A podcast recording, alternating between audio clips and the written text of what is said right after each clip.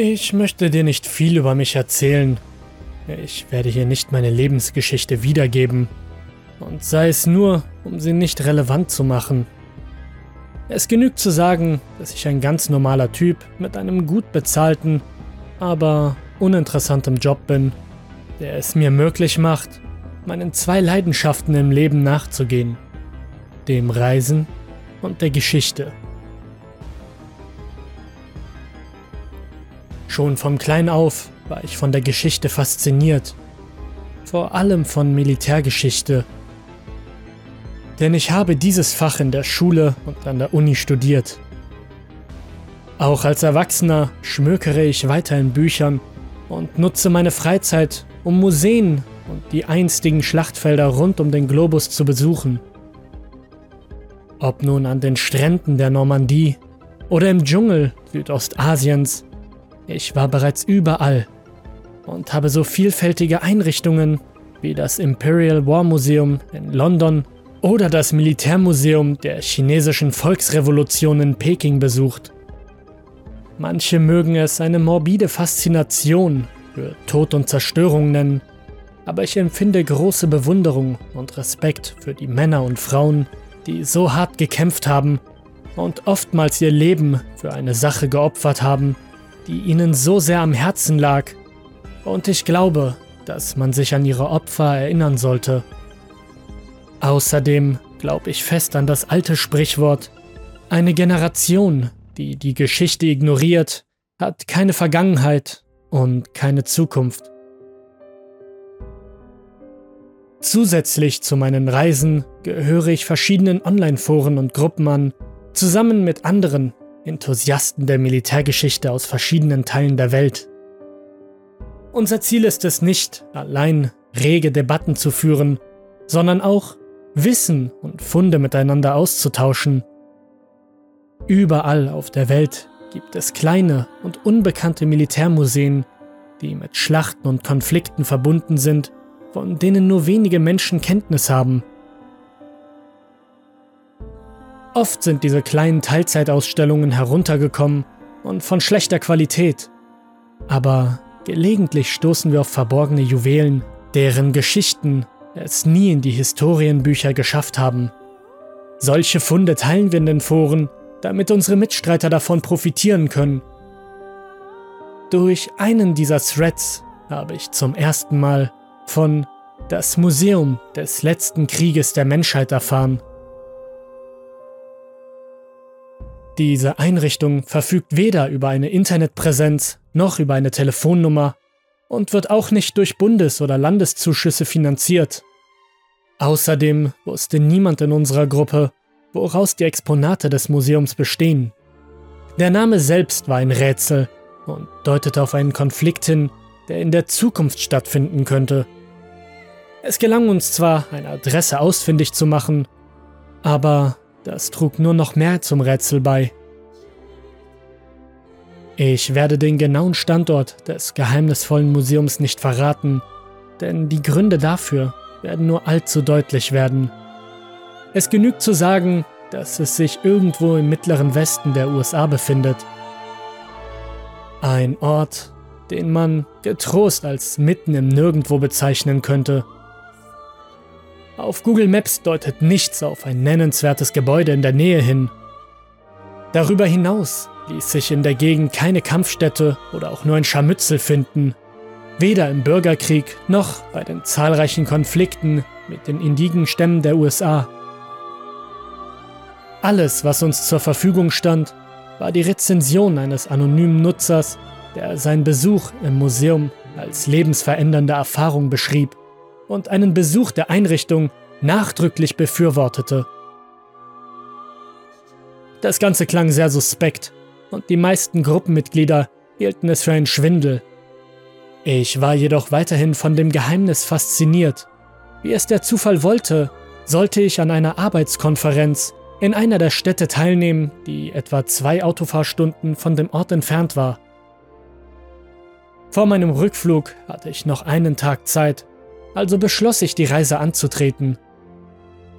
Mir war klar, dass es sich um eine Schnitzeljagd handeln könnte, und ich dachte mir, dass es das Risiko wert war, Nur für den Fall, dass ich ein verstecktes Juwel vorfinden würde. Nicht in meinen schlimmsten Albträumen hätte ich mir ausgemalt, was mir tatsächlich begegnen würde.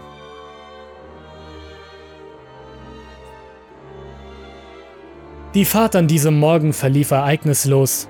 Nachdem ich die Stadt in Richtung Westen verlassen hatte, ließ ich bald die grünen Vororte hinter mir, bevor ich Kilometer für Kilometer an flachem Ackerland vorbeizog. Meinem Satellitennavigationsgerät folgend fuhr ich von der Autobahn ab und fand mich auf einer schlecht gepflegten und beinahe verlassenen Nebenstraße wieder. Je weiter ich mich von der Zivilisation entfernte, desto mehr sank meine Zuversicht, hier draußen, mitten im Hinterland irgendetwas von Bedeutung zu finden. Mein Herz sank, als ich die Ortschaft erreichte und nichts weiter als eine seit langem verlassene Tankstelle vorfand, mit rostigen alten Zapfsäulen und einem vandalisierten Vorplatz, dessen Glasfront zertrümmert und das Innere ausgeschlachtet war. Ich kam mir wie ein Idiot vor, weil ich den ganzen Weg umsonst gefahren war. Trotzdem beschloss ich, aus meinem Leihwagen auszusteigen und einen Spaziergang durch das verfallene Bauwerk zu machen, nur für den Fall, dass ich etwas Interessantes finden würde. In diesem Moment sah ich ihn. Eine seltsame Gestalt, die aus dem verfallenen Vorplatz kam und mit einem breiten, aber irgendwie finsterem Lächeln auf den Lippen auf mich zuging. Ich wich einen Schritt zurück, als er sich mir näherte und die Hand ausstreckte.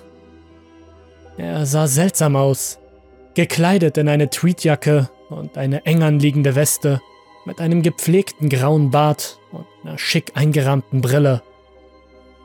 Sein breites Lächeln wirkte aufgesetzt, und in seinen tiefblauen Augen lag ein Glitzern, das auf eine kaum verhohlene Bosheit schließen ließ. Alles im Allen hatte der Mann eine untypische Ausstrahlung, obwohl er sich äußerlich kaum von anderen, exzentrischen Akademikertypen unterschied, die man in ausgefallenen Einrichtungen antrifft. Trotzdem hatte er etwas an sich, das mich nervös machte.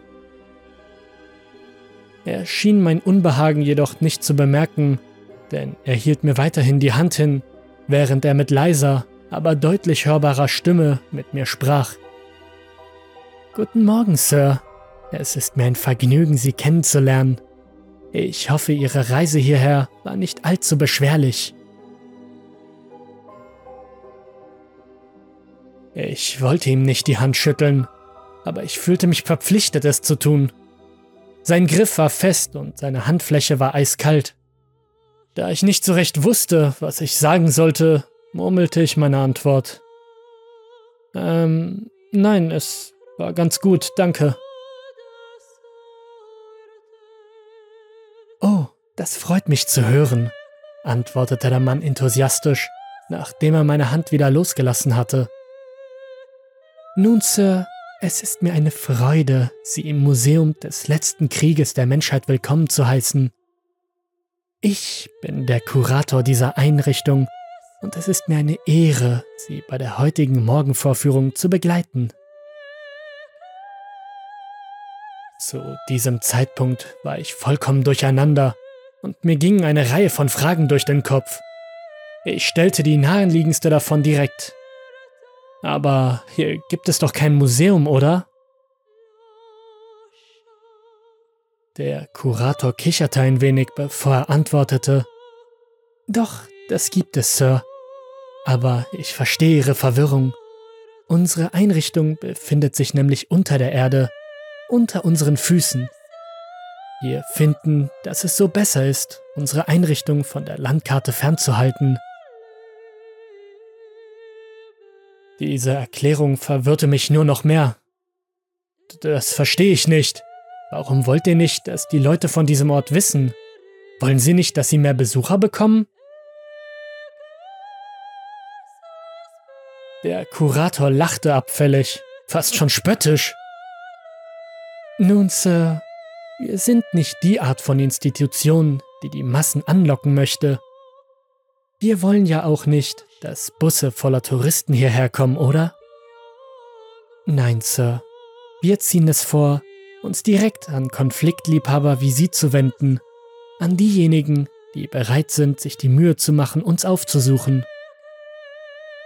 Okay, antwortete ich unbehaglich. Die ganze Situation machte mich stutzig und ich begann ernsthaft an meiner Entscheidung zu zweifeln, alleine hierher zu kommen. Zugegeben, der Kurator sah nicht so aus, als würde er mir in den Kopf schießen, um mein Auto und meine Brieftasche zu stehlen. Dennoch war die Lage sehr nervenaufreibend. Er konnte auf keinen Fall wissen, dass ich heute herkommen würde. Also warum stand der Mann hier draußen und wartete auf mich? Das ergab keinen Sinn. Er schien mein Unbehagen jedoch bemerkt zu haben und sprach in einem verständnisvolleren Ton mit mir. Ich sehe, dass Sie Zweifel haben, Sir. Das ist nachvollziehbar.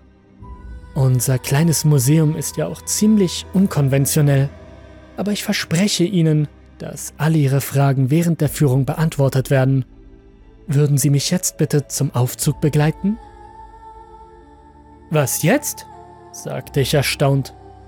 Muss ich nicht eine Eintrittskarte kaufen? Und kommen denn keine anderen Gäste?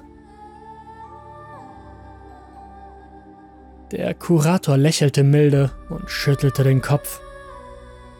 Wir verlangen keinen Eintritt und ich mache lieber Einzelführungen. Das ist viel persönlicher, finden Sie nicht auch? Also, wollen wir? Damit drehte er mir den Rücken zu und ging in Richtung des Tankstellenvorplatzes. In diesem Moment musste ich eine Entscheidung treffen. Ich konnte entweder auf dem Absatz kehrt machen und zu meinem Auto zurücklaufen, oder ich konnte diesem geheimnisvollen Mann folgen und sehen, wohin er mich führen würde. Obwohl ich weiß, was ich hätte tun sollen, fühlte ich mich trotzdem von dem Mysterium angezogen. Neugierde kann eine gefährliche Sache sein. Und an diesem Tag ließ ich sie über mich ergehen. Ich folgte ihnen an den stillgelegten Zapfsäulen vorbei, auf den zerstörten Vorplatz und stolperte fast dabei über den Müll und die verschiedenen Trümmer. Das war nicht wie der Eingang zu einem Museum, das ich jemals zuvor besucht hatte. Was jedoch meine Aufmerksamkeit erregte, war die Aufzugstür am hinteren Ende des verfallenen Gebäudes. Sie sah aus, als wäre sie mit großem Aufwand neu eingebaut worden. Edelstahl mit einer digitalen Etagenanzeige und beleuchteten Knöpfen, die man drücken konnte. Der Kurator rief den Aufzug und ich sah zu, wie sich die Türen öffneten. Nach Ihnen, Sir, sagte der Kurator und wies mit einer Geste auf den wartenden Aufzug.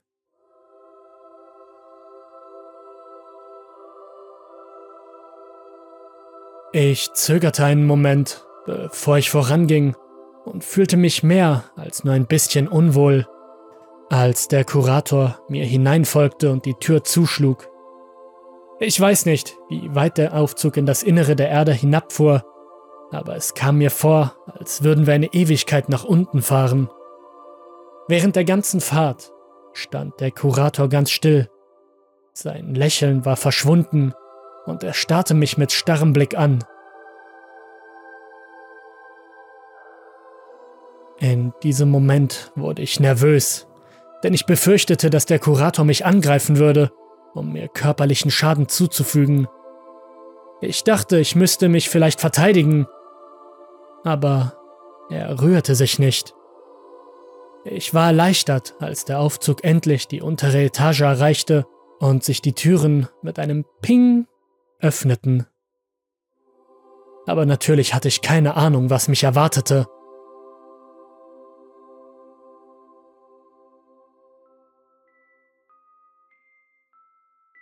Wir verließen den Aufzug und der Kurator führte mich einen langen Betonkorridor entlang.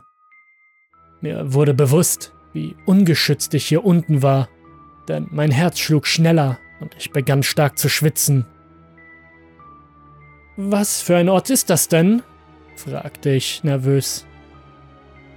Der Kurator antwortete, ohne sich zu mir umzudrehen. Eine ehemalige Regierungseinrichtung, die wir für unsere Zwecke erworben haben.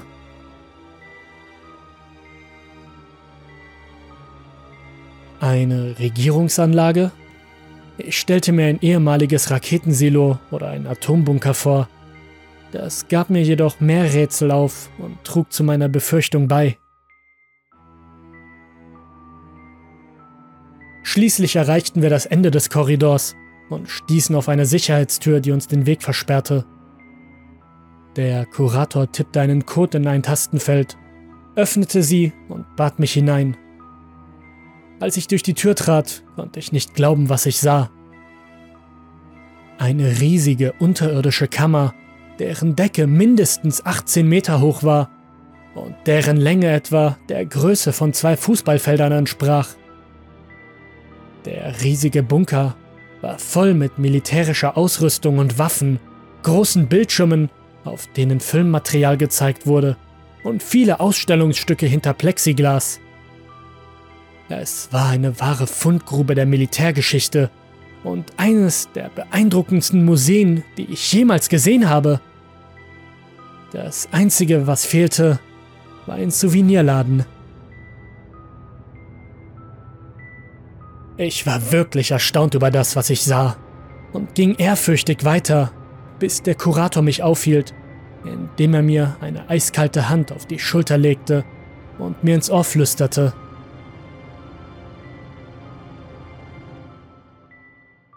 Bitte, Sir, ich muss darauf bestehen, dass wir uns an die offizielle Führung halten. Ich verstehe nicht, antwortete ich. Woher haben Sie all die Hardware? Es wird sich alles aufklären, Sir. Sie müssen nur Geduld haben. Sollen wir jetzt anfangen?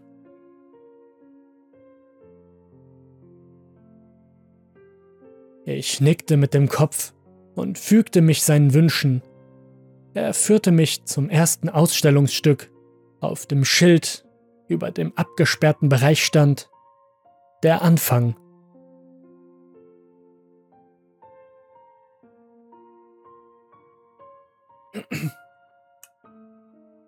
Der Kurator begann in einem autoritären Tonfall zu sprechen. Was ist Krieg, wenn nicht der Akt der Eroberung? Und Eroberung ist nichts anderes als die Ausbeutung von Schwäche. Die Zeit vor dem letzten Krieg war geprägt von moralischen und physischen Verfall. Die menschliche Zivilisation hatte in der ersten Hälfte des 21. Jahrhunderts ihren Tiefpunkt erreicht. Eine unvermeidliche Folge von Korruption, Konflikten, Terrorismus, Pandemien, Gier und Umweltzerstörung All das bedeutete, dass die Zeit für die Feinde der Menschheit reif war, ihren Zug durchzuführen. Die Feinde der Menschheit? Dieser Ausdruck verwirrte mich, aber ich blieb vorerst still, in der Hoffnung, mehr zu erfahren. Und natürlich haben wir unseren Teil dazu beigetragen, das Chaos zu schüren indem wir die fünf Kolone eingesetzt haben, um Angst und Hass zu verbreiten. Er wies mich auf einen großen Bildschirm hin, der plötzlich zum Leben erwachte. Auf dem Bildschirm erschienen Überwachungsaufnahmen eines Bürokomplex, der in Kabinen aufgeteilt war, in denen Arbeiter vor Monitoren saßen und auf sie starrten.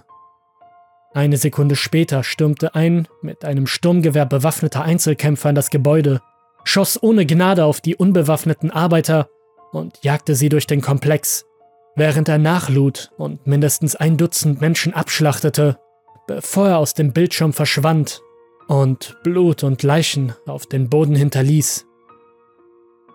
Die nächste Aufnahme zeigt einen Mann mit einem schweren Mantel, der einen Ort betrat, der einem Gottesdienst ähnelte, mit Gemeindemitgliedern, die entlang der Kirchenbänke knieten und beteten, der Mann ging den halben Gang hinauf, bevor er bemerkt wurde. Plötzlich entledigte er sich seines schweren Mantels und enthüllte eine Bombe, die an seiner Brust befestigt war. Bevor jemand reagieren konnte, detonierte er die Bombe und die Kameraübertragung wurde durch ein Rauschen ersetzt. Ich empfand die Aufnahmen dieser Terroranschläge als zu grafisch und geschmacklos, kommentierte sie aber nicht. Neben dem Videobildschirm befanden sich verschiedene Exponate hinter Glas, darunter ein AR-15 Sturmgewehr und die Weste des Selbstmordattentäters, sowie Details zu den zahlreichen anderen Anschlägen und verschiedene Pläne zur Förderung der politischen Spaltung und der Manipulation der Finanzmärkte. Nachdem ich mir die Exponate und das Material angesehen hatte, führte mich der Kurator in den nächsten Bereich des Museums, der den Titel Der Erstschlag trug. Sicherlich haben Sie bereits von den vier Reitern der Apokalypse gehört. Eroberung, Krieg, Pestilenz und Tod. Nun, Reiter sind etwas altmodisch für dieses moderne Zeitalter, und so haben wir stattdessen vier Piloten rekrutiert. Schläferagenten, die nach langen und illustren Karrieren zuverlässig und respektiert sind. Sie sind die letzten, die man verdächtigen würde. Als sie aktiviert wurden, übernahmen unsere Piloten die Kontrolle über vier Maschinen und koordinierten gleichzeitig zwei Zusammenstöße in der Luft, bei denen Hunderte von Menschen ums Leben kamen und Angst und Verwirrung auf der ganzen Welt verbreitet wurden. Er schaltete ein Nachrichtenvideo ein, das Explosionen am Himmel und auf die Erde fallende Trümmer aufwies. Ich zerbrach mir den Kopf konnte mich aber nicht an einen solchen Terroranschlag erinnern, obwohl ich Ähnlichkeiten mit den Gräueltaten vom 11. September feststellte. Das ist eine schreckliche Tat, sagte ich. Aber wir haben solche Terroranschläge schon einmal erlebt. Wieso ist dieser hier noch schlimmer? Der Kurator nickte mit dem Kopf und lächelte leicht, als er mir antwortete. Was zählt, ist nicht die Anzahl der Opfer, sondern die Menschen, die gestorben sind. In einem der Flugzeuge befand sich der Generalsekretär der Vereinigten Nationen, im zweiten der reichste Tech-Milliardär der Welt, im dritten das Oberhaupt der römischen Kirche und im vierten, das war die Air Force One, in dem der US-Präsident und die meisten seiner leitenden Mitarbeiter getötet wurden. Ich verstehe, erwiderte ich und konnte ein Grinsen kaum unterdrücken. Ich hätte mich wohl daran erinnert, wenn der Präsident und der Papst am selben Tag von Terroristen getötet worden wären. Offensichtlich war das alles gefälscht. Aber warum sollte sich jemand solche Mühe machen? Ich dachte einen Moment darüber nach und bemerkte die hohen Kosten, die für den Umbau dieses Raumes aufgewendet worden sein mussten, und den hohen Produktionswert der gezeigten Nachrichten und der Videos. Ich vermutete, dass ein großes Hollywood-Studio involviert sein musste und dass das alles vielleicht dazu diente, einen neuen Blockbuster-Film zu bewerben. Vielleicht filmten sie mich gerade und warteten darauf, meine Reaktion zu sehen. Das war die einzig logische Erklärung, die mir einfiel, und so beschloss ich mitzuspielen und zu sehen, was passiert. Der Kurator führte mich durch den Rest der Ausstellung, zu der auch Trümmer der abgestürzten Flugzeuge und Profile der Opfer gehörten. Anschließend wechselten wir in den nächsten Bereich mit dem Titel Schock und Ehrfurcht. Das Ende der Welt beginnt in einer angemessenen klimatischen Art und Weise, fuhr der Kurator fort mit scheinbaren Naturkatastrophen von noch nie dagewesener Grausamkeit. Erdbeben, Vulkanausbrüche, Tsunamis, Tausende werden in wenigen Stunden sterben. Aber das ist erst der Anfang. Er wies mich auf einen Bildschirm, auf den Bilder von verwüsteten Straßen, von Überschwemmungen, die Ackerland wegspülten und von tausenden Flüchtlingen, die aus den Katastrophengebieten fliehen, zu sehen waren. Als nächstes wurden in den Nachrichten Luftaufnahmen von riesigen und tiefen Erdfällen gezeigt. Dutzende von ihnen verteilten sich über Verwerfungslinien auf jedem einzelnen Kontinent. Die Nachrichtensprecher erklärten, dass jedes Loch hunderte von Metern breit und von unbekannter Tiefe war, und alle befragten Experten waren verblüfft über ihr plötzliches Auftauchen. Während ich mir das Filmmaterial ansah, flüsterte mir der Kurator ins Ohr und gab mir eine Erklärung mit nur einem einzigen schrecklichen Wort. Höllenschlunde.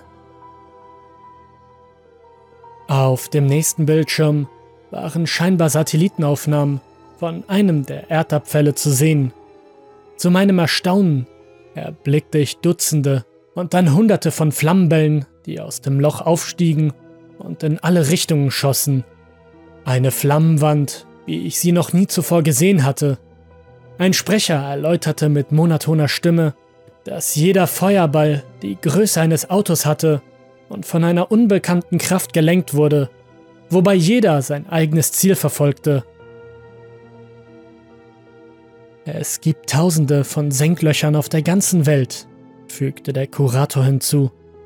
Und aus jedem entspringen tausende von Feuerbällen, was bedeutet, dass Millionen von koordinierten Angriffen auf jeden Nationalstaat auf dem Planeten ausgeführt werden. Es folgten weitere Clips und es wurde deutlich, dass die Feuerbälle praktisch unaufhaltsam waren. In einer Szene wurde eine Bodenluftrakete abgefeuert, aber sie flog einfach durch die flammende Kugel hindurch und lenkte sie nicht einmal von ihrem Kurs ab. Der nächste Clip zeigt ein Geschwader von F-22 Raptors, die in Formation flogen und plötzlich mitten in der Luft getroffen und in Stücke gerissen wurden, bevor ihre Piloten oder automatischen Abwehrsysteme reagieren konnten. Das Bildmaterial wechselte zu symbolträchtigen Gebäuden auf der ganzen Welt. Das Weiße Haus, das Pentagon, Westminster, der Kreml und die große Halle des Volkes, nur um einige von ihnen zu nennen.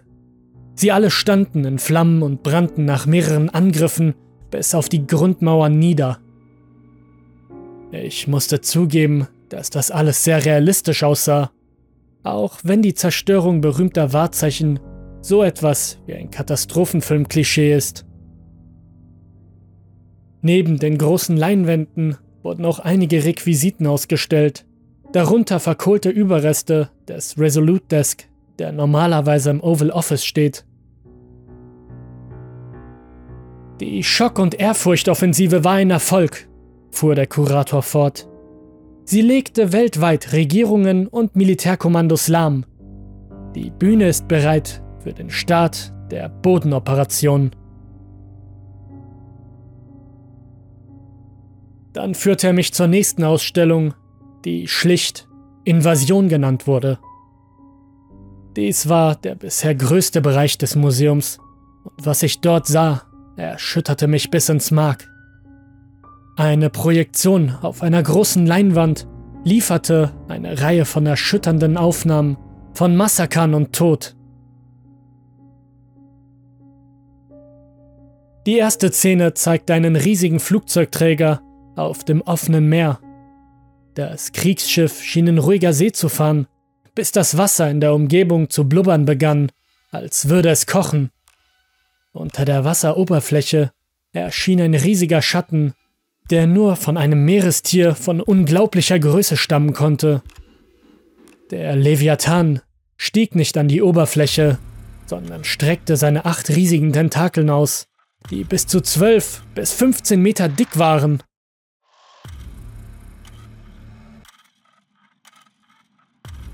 Die Fangarme schlossen mit einem tödlichen Griff um den Rumpf des riesigen Kriegsschiffes und zogen es mit ungeheurer Kraft nach unten ins Wasser. Ich sah mit Entsetzen zu, wie der Flugzeugträger auf die Seite gedreht wurde und Flugzeuge und hilflose Matrosen in das kochende Wasser stürzten. Als nächstes gab es eine Luftaufnahme eines Strandes, der plötzlich von riesigen, schlangenähnlichen Kreaturen angegriffen wurde die aus den Wellen auftauchten und über den Sand auf eine Reihe wartender Soldaten und Polizisten zusteuerten, die sich erfolglos zu wehren versuchten. Sie feuerten mit Gewehren und Pistolen auf die Schlangen, aber sie kamen immer wieder. Im Handumdrehen waren sie auf den Verteidigern und verschlangen die Männer buchstäblich mit Haut und Haaren. Nachdem die Verteidiger besiegt waren, konnten die Ungeheuer die Stadt angreifen. Der Kurator hatte mehrere Minuten lang geschwiegen und das Filmmaterial für sich selbst sprechen lassen, obwohl er vor der nächsten Szene einen kurzen Kommentar lieferte. Unsere Offensive wurde von lokalen Verbündeten unterstützt, auch wenn viele von ihnen nicht gerade willige Teilnehmer waren. Um das zu unterstreichen, betrachtete ich einen Film von einem öffentlichen Platz, den ich als den Platz des himmlischen Friedens in Peking erkannte.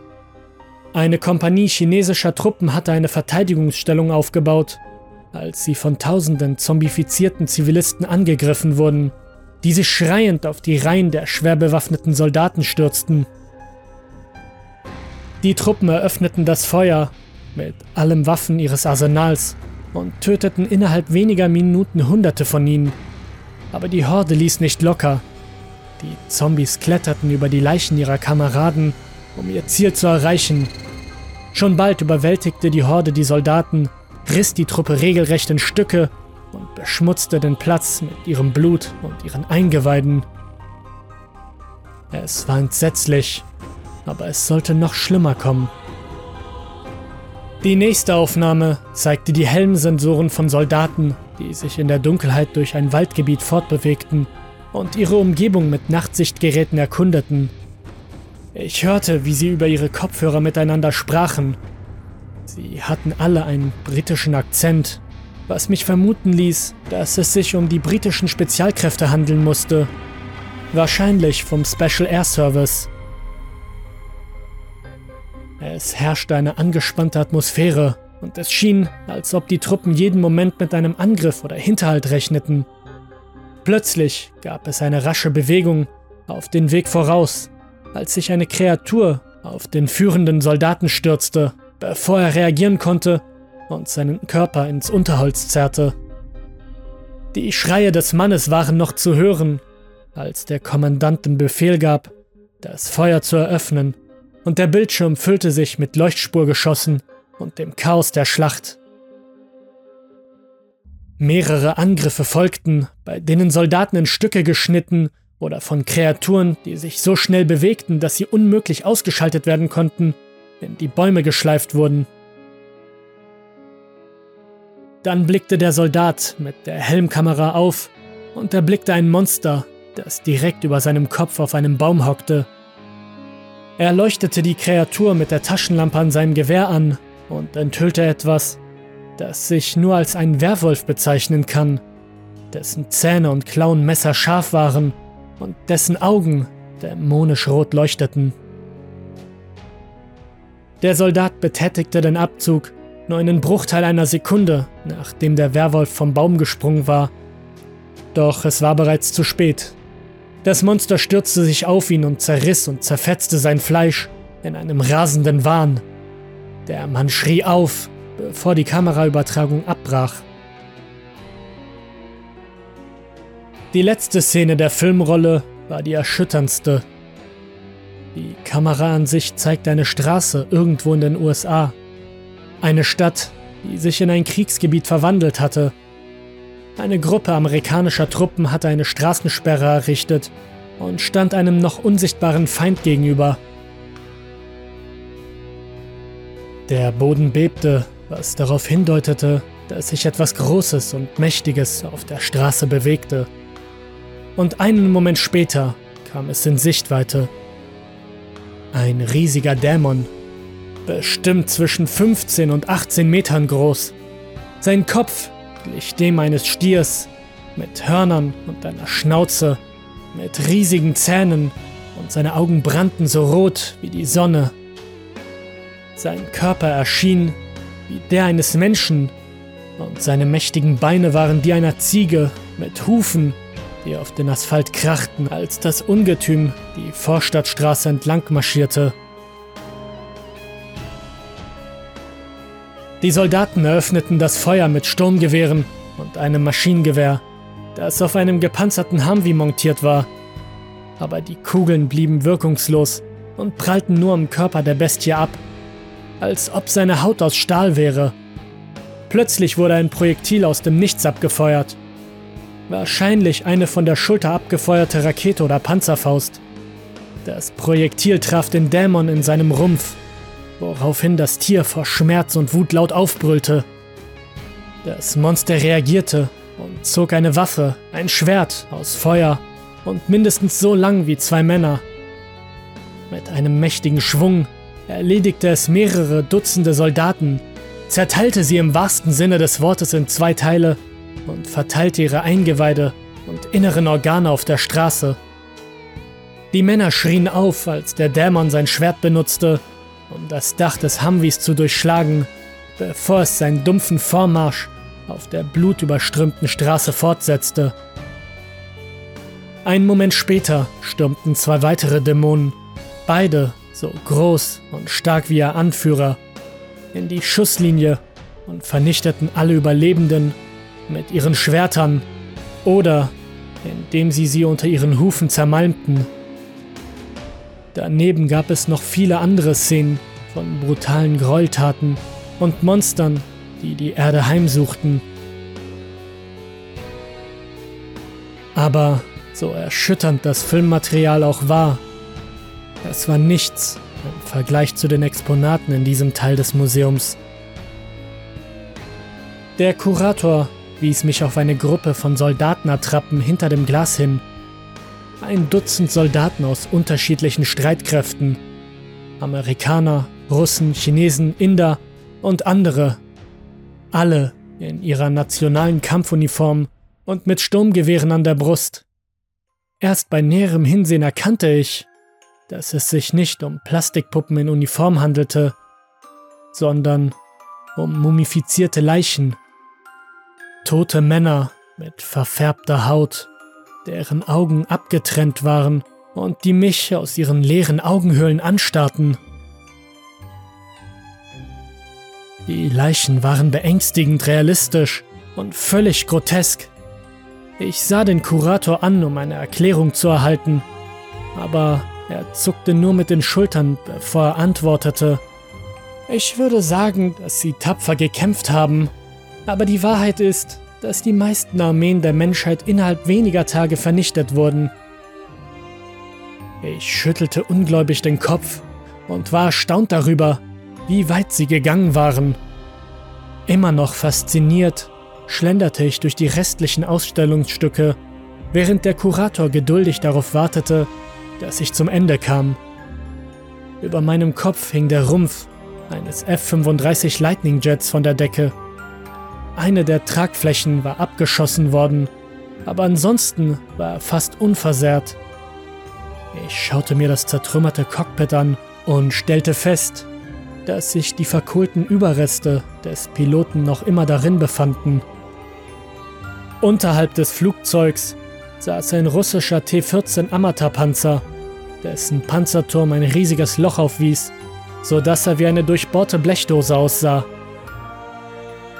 Es gab noch viele weitere Fahrzeuge und Waffen zu sehen, hochmoderne Militärtechnik, deren Herstellung und Wartung Millionen gekostet hätte und die jetzt nur noch nutzloser Schrott war. Der Anblick war außergewöhnlich und erschreckend zugleich, und ich begann die Motivation derjenigen zu hinterfragen, die das alles arrangiert hatten. Als ich meinen Rundgang beendete, wies mich der Kurator auf eine andere Leinwand hin und bot mir eine weiterführende Erzählung an. Die Überbleibsel der politischen und militärischen Führungskräfte der Erde hatten sich in den letzten Tagen in ihren Bunkern verschanzt.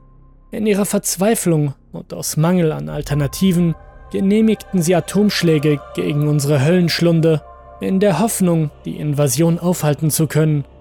Aber leider haben sie damit nur Millionen ihrer eigenen Leute getötet und die Zerstörung des Planeten vorangetrieben.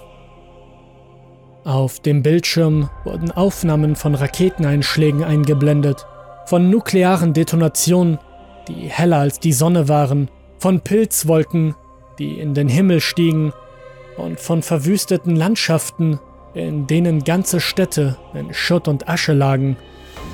Eine Karte zeigte die Standorte der Atomangriffe, die über den ganzen Globus verteilt waren. Die Folge dieses koordinierten Angriffes würde schlechthin katastrophal sein.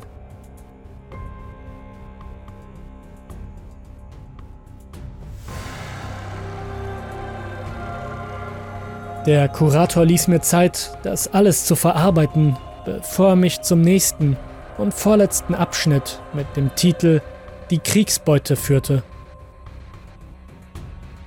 Da der Sieg nun sicher war, kam die Zeit für meinen Meister, das einzufordern, was ihm rechtmäßig zusteht, nämlich die Körper und Seelen der Besiegten.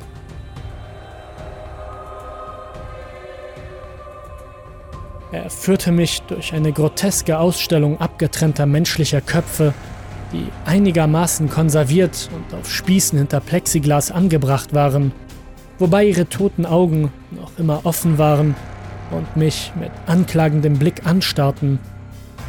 Die enthaupteten Köpfe stammten von politischen, militärischen, wirtschaftlichen und religiösen Führern, von denen ich etliche aus den Nachrichten kannte. Die Ähnlichkeit war unheimlich, bis hin zu den kleinsten Details. Als ich an der makabren Ausstellung vorbeiging, fand ich die ganze Erfahrung äußerst nervenaufreibend. Der Kurator beobachtete mich als ich durch die gruselige Ausstellung ging. Er grinste und schien sich über mein Unbehagen und meinen Ekel zu freuen. Nachdem ich mir alles genauer angeschaut hatte, wies er mir den Weg zu einem letzten Bildschirm und ließ die Bilder für sich selbst sprechen. Die Beschilderung darüber lautete Eine Welt im Umbruch. Das Video zeigte Ausschnitte von verwüsteten und leblosen Landschaften in denen die Sonne von einer dicken Wolke radioaktiven Staubs verdeckt wurde. Als nächstes erschien das Bild eines riesigen Dämons, der über einer Gruppe besiegter Gefangener thronte und grausam lachte, während er sein Feuerschwert benutzte, um die Kriegsgefangenen in Stücke zu schneiden.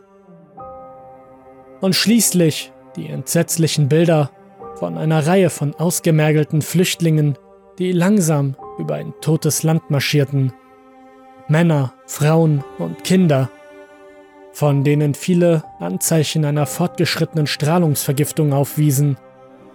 Ihre Haut war stark verbrannt und ihre Körper mit Krebstumoren übersät. Völlig entkräftet und mit gesenktem Kopf stapften sie einem unbekannten Ziel entgegen. Einige fielen in den Schlamm so geschwächt, dass sie nicht mehr weitergehen konnten und ihre Mitflüchtlinge machten keine Anstalten, den Opfern zu helfen, sondern setzten ihren grausamen Todesmarsch ins Nirgendwo fort. Nachdem ich diese schrecklichen Szenen gesehen hatte, wurde mir körperlich schlecht und ich brauchte einen Moment, um mich zu beruhigen und in die Realität zurückzukehren. Alles, was ich gesehen hatte, alles, was er mir gezeigt hatte, es schien so real, aber ich musste mich daran erinnern, dass es unmöglich sein konnte. Ich wandte mich wieder an den Kurator, der stumm an meiner Seite stand, um ihn zur Rede zu stellen und seine kranke Scharade zu entlarven. Nun, Sir, begann ich, das ist ja eine tolle Vorstellung, die Sie da heute gegeben haben. Offensichtlich haben Sie sich große Mühe gegeben und viel Geld auf den Tisch gelegt. Aber ich denke, es ist an der Zeit, dass Sie mir die Wahrheit sagen. Was ist wirklich die Geschichte hier? Was ist Ihre Zielsetzung?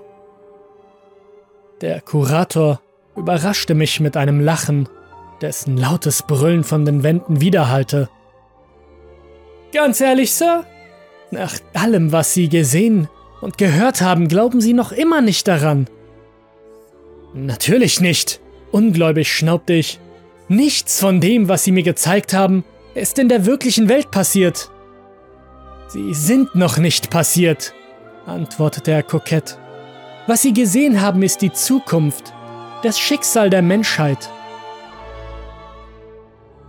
Jetzt war es an mir zu lachen. Das ist doch lächerlich. Halten Sie mich für einen Dummkopf? Der Kurator lächelte und ich bemerkte ein bösartiges Glitzern in seinen Augen. Nun, Sir, ich sehe schon, Sie sind ein zynischer Zeitgenosse. Aber keine Sorge, wir haben eine spezielle Privatvorstellung für Leute wie Sie. Für diejenigen, die unbestreitbare Beweise brauchen. Wenn Sie mir in den Anbau folgen würden?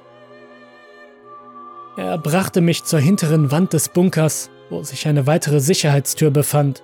Schnell tippte er einen Code ein, der die Tür öffnete und einen dunklen Raum freigab. Ängstlich ging ich in die Dunkelheit hinein und bemerkte den Gestank im Inneren, der an einen Zoo oder Hundezwinger erinnerte. Die Dunkelheit war allumfassend und die Stille überwältigend, bis der Kurator das Licht einschaltete und die Hölle losbrach. Ich wurde von einer heillosen Mischung aus Anblicken und Geräuschen heimgesucht, die so erschreckend waren, dass ich den Rückzug antreten musste, nur um festzustellen, dass die Sicherheitstür geschlossen war und mich mit diesem unaussprechlichen Schrecken eingeschlossen hatte. Als ich mich schließlich traute, mich umzudrehen, sah ich mich einer wahren Armee von Albträumen gegenüber. Monster, die kaum zu bändigen waren und höllisch wüteten. Ich erblickte einen riesigen Feuerball, genau wie im Film, der jetzt hinter einer dicken Glasscheibe eingesperrt war. Er brannte so hell wie die Sonne, als er gegen die Wände seines Glasgefängnisses prallte. Und als ich die feurige Kugel genauer betrachtete, schwor ich, dass ich ein menschliches Gesicht zwischen den Flammen ausmachen konnte. Eine gequälte Seele, die darin gefangen war. Auf der anderen Seite der Kammer war einer dieser blutrünstigen Werwölfe in einem Käfig eingesperrt, der Knurren versuchte sich zu befreien und dessen rote Augen hasserfüllt brannten, während seine Klauen und Zähne an den Metallstäben rissen.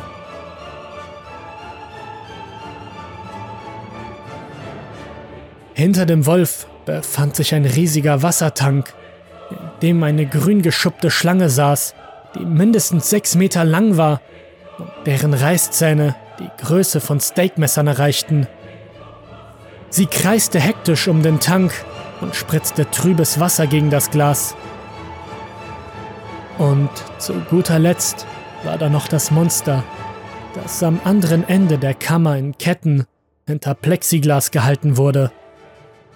Ein Dämon, der so groß war, dass seine Hörner fast die Decke berührten das Monstrum war fast identisch mit denen, die ich in dem Video gesehen hatte.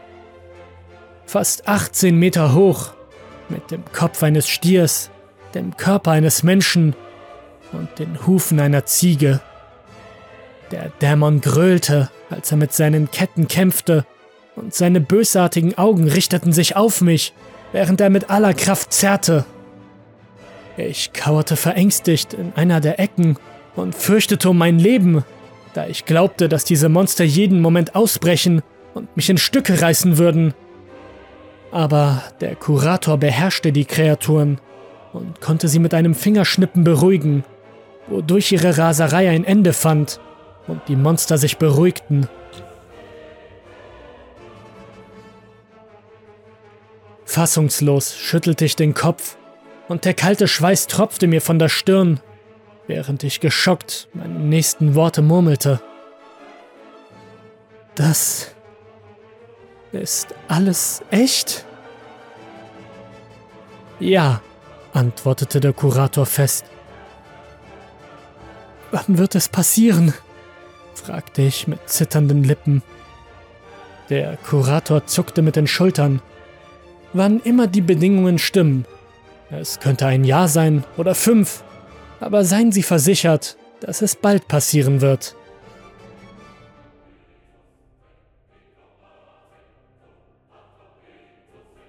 Ich atmete tief ein. Eine Million Dinge gingen mir in diesem Moment durch meinen Kopf, aber eine Angst kam mir sofort in den Sinn. Sie lassen mich nicht von hier weg, oder? fragte ich nervös. Jetzt nämlich kenne ich ja die Wahrheit Der Kurator lachte erneut auf. Im Gegenteil, Sir. Die Führung ist jetzt vorbei und Sie können gehen, wann immer Sie wollen. Ich war verwundert und vermutete eine Falle. Aber ich, ich weiß alles. Haben Sie keine Angst, dass ich den Leuten erzähle, was ich gesehen habe? Erzählen Sie es, wem Sie wollen, antwortete er mit einem abschätzigen Achselzucken. Keiner wird Ihnen glauben. Das Museum wird nicht an diesem Ort bleiben und Sie werden keine Beweise für das Gesehene haben. Sie werden höchstens zu einer der bestehenden Unterströmungen von Angst und Paranoia beitragen, was die Pläne meines Meisters nur unterstützen wird. Ich schüttelte ungläubig den Kopf und fühlte meine eigene Schwäche, als die Monster mich weiter niederstarrten. Sie glauben doch nicht wohl, dass sie damit durchkommen. Oh, ich weiß, dass wir es schaffen werden, antwortete er selbstbewusst, und das Glitzern in seinen Augen veränderte sich zu einem Ausdruck des schieren Verderbens. Das Schicksal der Menschheit ist bereits in Stein gemeißelt, die Herrschaft des Feuers ist nahe. Wenn Sie nun so freundlich wären, Sir, das Museum wird bald schließen und Sie sollten sich wirklich auf den Weg machen. Der Kurator hielt sein Wort und begleitete mich zu dem wartenden Aufzug und zurück zu meinem Auto an der Oberfläche. Ich durfte unbehelligt gehen. Auch in einem anderen Punkt hatte er recht. Niemand glaubte mir meine Geschichte. Weder meine Freunde noch meine Familie, die anderen Mitglieder des Forums, die Polizei oder sogar mehrere Priester, mit denen ich sprach. Sie alle hielten mich für verrückt. Die Polizei war zwar vor Ort, fand aber keine Hinweise auf eine unterirdische Kammer oder einen Aufzug und der rätselhafte Kurator war nirgends anzutreffen. Ich habe nie einen handfesten Beweis für meine Behauptungen gefunden, aber im Internet halten sich hartnäckig Gerüchte über mysteriöse Museen, die in abgelegenen Orten auftauchten. Ostsibirien, das australische Outback und die Berge Tibets wurden erwähnt aber es gab nie etwas Konkretes. Deshalb bin ich hierher gekommen, um meine Geschichte zu erzählen, in der aufrichtigen Hoffnung, dass mir irgendjemand glauben wird. Die Dinge, die ich gesehen habe, die Schrecken, die mir offenbart wurden, ich kann damit einfach nicht leben. Ich glaube nicht, dass das Schicksal der Menschheit unausweichlich ist.